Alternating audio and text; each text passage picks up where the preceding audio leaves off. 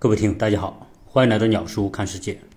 中国的高考刚刚结束，很多的学子都在期待自己能够进入到自己梦想当中的大学，而美国的高考申请会比中国要早一两个月。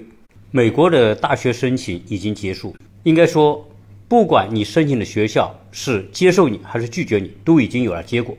而最近网上爆出来一件令国内的人觉得不可思议的事情，就是。今年有一个华裔的高中生，在美国的 SAT 考试当中取得非常优异的成绩。什么叫非常优异？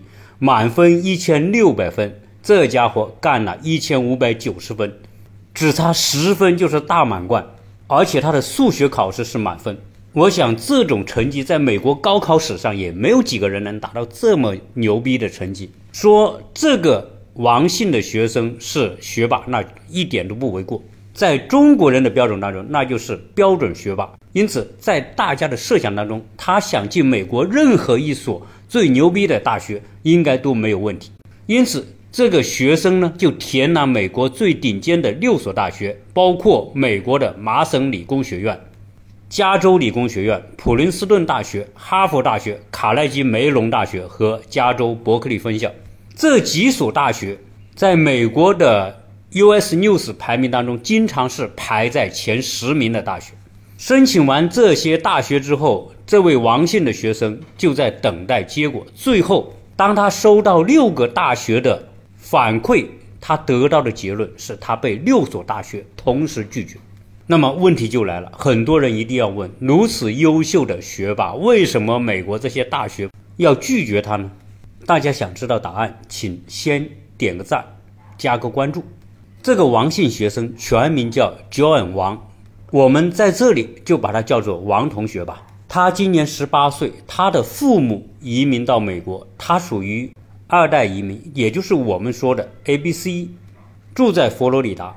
当他得知他同时被六所学校拒绝之后，他表现得很淡定，说他在申请的时候。就有预感，因为他学校的辅导员在辅导他申请学校的时候，就曾经告诉过他，作为一名亚裔的学生，他不一定有机会能进入这些顶尖的大学。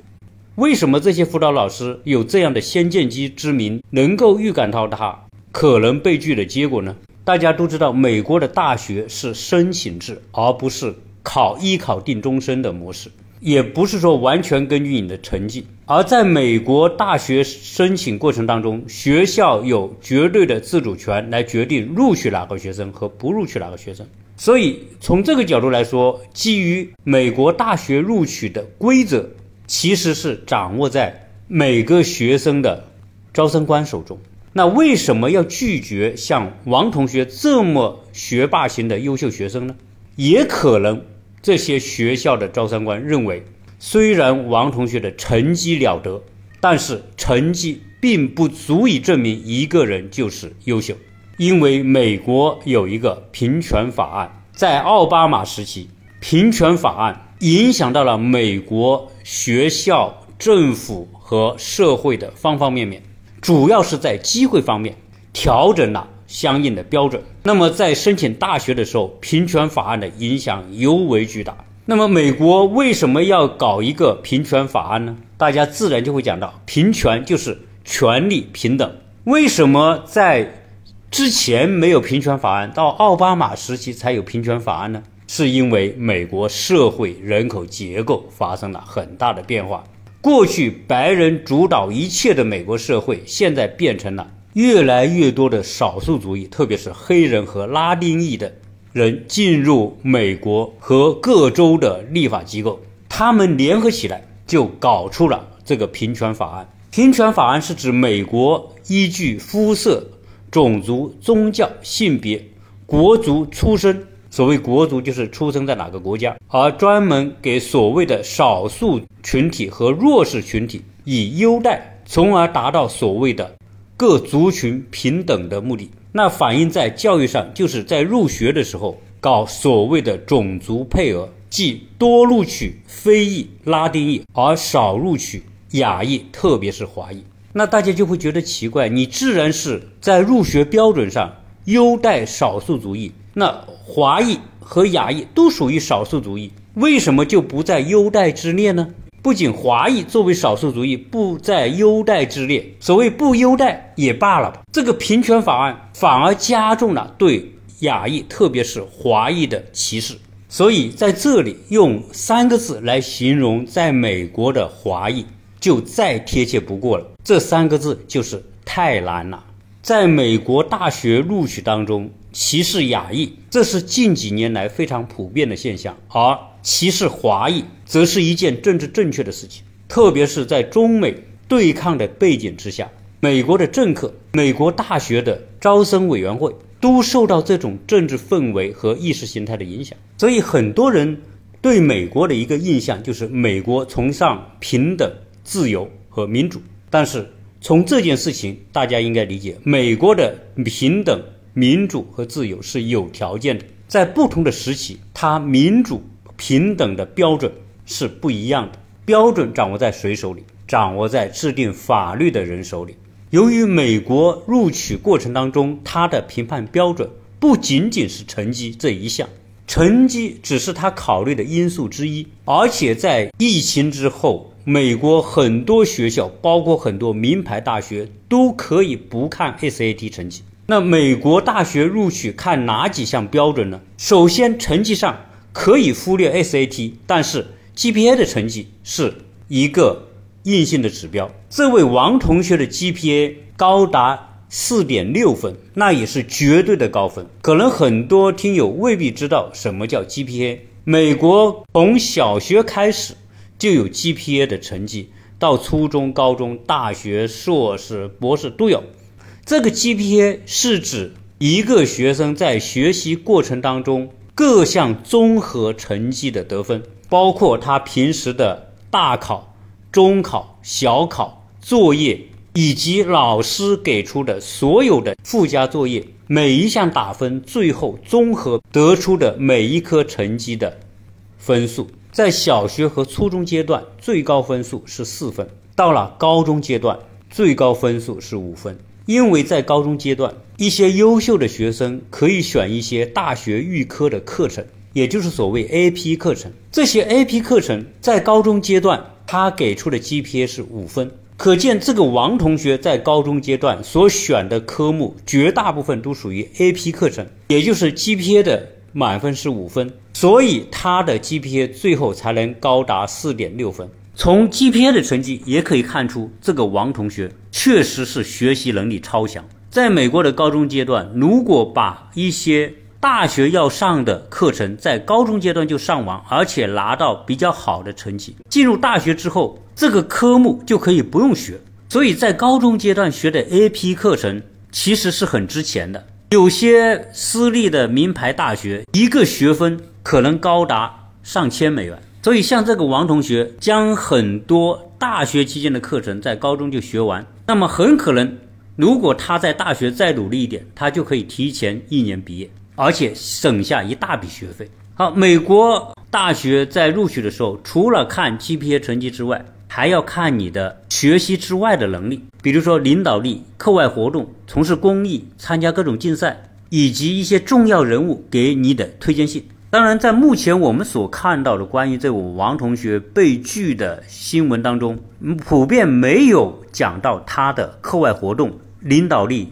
和社会实践方面的表现。所以我们也不敢妄猜他在社会活动和课外活动当中是不是表现出众。我相信以这么优秀的学生，他要找几个老师或者重要人物写推荐信是没有问题的。所以这位王同学很大概率他是美国当前平权法案的受害者，也就是美国大学没有秉着公平的原则来录取他。当然，有一种可能性，就是这个王同学他只注重学习，然后他的课外活动、社会实践、公益活动、领导力各方面都没有表现出他的热情。对于一些顶尖的名校来说，除了成绩之外，这个家庭背景也很重要。你是不是有直系亲属是这个学校毕业的，或者是这个学校的校友？你是不是很有家庭背景？你是不是家庭给这个学校有个捐款？等等诸多因素都可能影响一个大学录取与不录取你。我们都知道，中国的地产大亨潘石屹夫妇曾经给美国的大学数千万美元的捐款。像这样大笔的捐款之后，那潘石屹的孩子要进入这些大学就变得顺理成章了。美国的大学它是产业，捐款其实是变相的一种交易。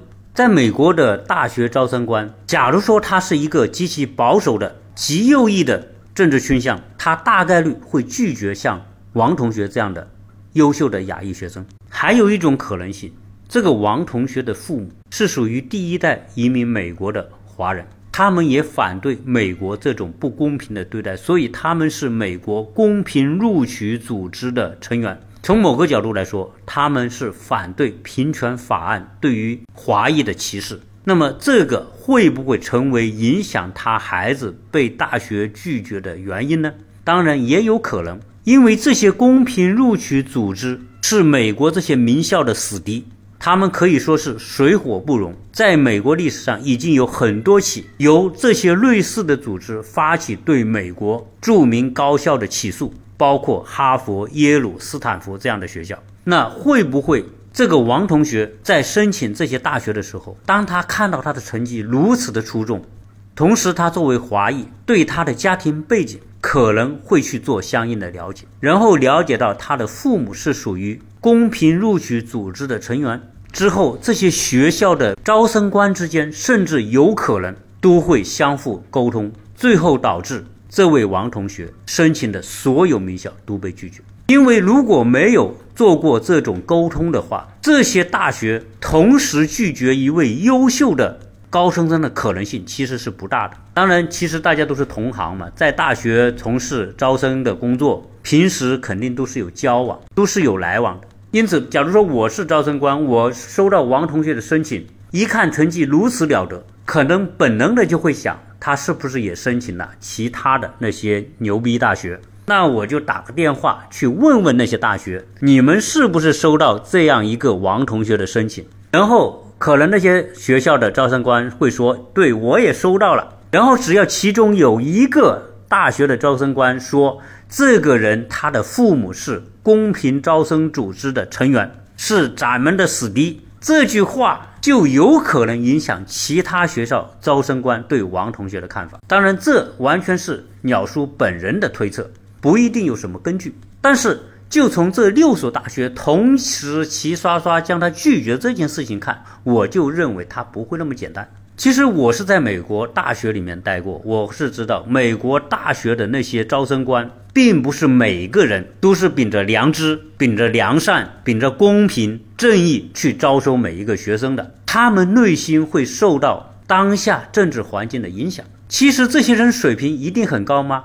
未必，甚至在很多的高校，行政管理的职位都是由那些拉丁裔的和非裔的人在干。当然也包括一些印度裔的，大家都听说过，在美国的一些著名高校，印度裔的人当校长的也不少。美国一些知名的商学院的院长，有很多也是印度人在担任。从某个角度来说，同样是少数族裔，今天的华裔和印度裔，我们华裔普遍干不过印度裔。所以，美国这些大学的招生官，他的政治倾向会严重的影响到他选择什么人和拒绝什么人。所以，这位王同学的遭遇是不是被作为特殊案例杀一儆百，我们不得而知。从目前所爆出的情况来看，可能是偶然因素，但是更大可能性是必然因素，就是因为你太出众了，你太能考了。你成绩太牛逼了，哎，我就是要拒绝你，让你们这些华裔、这些考试能力超强的人告诉你们，成绩不是决定一切的，而且这件事情有可能起着一种极其不好的示范效应，为后来的华裔或者是中国籍的留学生带来不利的影响。当然，现在我们看到美国很多知名的高校就是明目张胆的减少。华裔学生的录取，所以大家可以看网上近几年哈佛、斯坦福还有麻省这些名校招生的华裔学生人数快速下降，而从中国去的学生录取的比例也极低。因此，从当前这种政治氛围来看，那些想到美国去读名校的学生和家长要适当的降低孩子录取学校的期望值。当然，好在美国的高校资源极其的丰富，即便这位王同学被这六所顶尖名校拒绝，但是美国的顶尖名校可不止这六所。最后，这位王同学被 GT 录取，GT 全名叫 Georgia Tech University，佐治亚理工大学。可能很多人会说，佐治亚理工大学也不是什么牛逼的大学。其实从这点来说，大家可能有所不知。佐治亚理工大学是美国理工类院校里面的绝对排在前十名的大学，只是综合排名有可能排在了二十名以后。佐治亚理工大学的很多专业，特别是理工类的专业，在美国是牛逼牛逼的。这所大学成立于一八八五年，是美国亚特兰大的公立研究型大学，是美国最早的理工学院之一。我们要看看美国 US News。在它的专业排名就会吓死你。它的计算机科学全美排第一，机械工程排第二，工业工程排第二，电气电子通信工程第四，航天航空国防工程排第四，材料科学与工程排第五，化学工程排第七，城市规划排第九，生物工程排第十，数学排二十三，物理学排三十一。所以，这位王同学能被佐治亚理工录取，我觉得也是不错的。而且，这位王同学的遭遇有可能成为他更加奋发图强的起点。所以，这些事情可能未必是坏事。而且我曾经也跟大家聊过，美国的高校体系它是柔性的，它可以在本科录取的时候先进入佐治亚理工，也许两年之后，他可以申请转学到斯坦福大学，或者是转学到其他的牛逼的大学。所以王同学被这些大学拒绝，虽然可能也是他的一种挫折，但是更多的是一种新闻的。题材，而且当你有小孩去申请美国学校，遇到同样的经历的时候，也不要把它看成就是世界的末日。其实这没有什么大不了。不仅他进入本科之后可以通过转学来曲线救国，在他本科毕业之后还可以申请硕士，硕士之后还能申请博士，都可以进入他想要去的大学。所以今天我跟大家聊这个话题，只是想告诉大家，美国这个社会它的规则。其实并不像我们想象的那么公平，在这个世界上，绝对的公平本身就是不存在的。公平是弱者的救命稻草，而不公平可能是强者的火箭推进器。一切可能都是最好的。我不知道听友对这个话题有什么样的感受，可以在留言当中分享。大家可以关注我的微信幺八六零七三幺八二零零，关注鸟叔看世界。谢谢大家收听。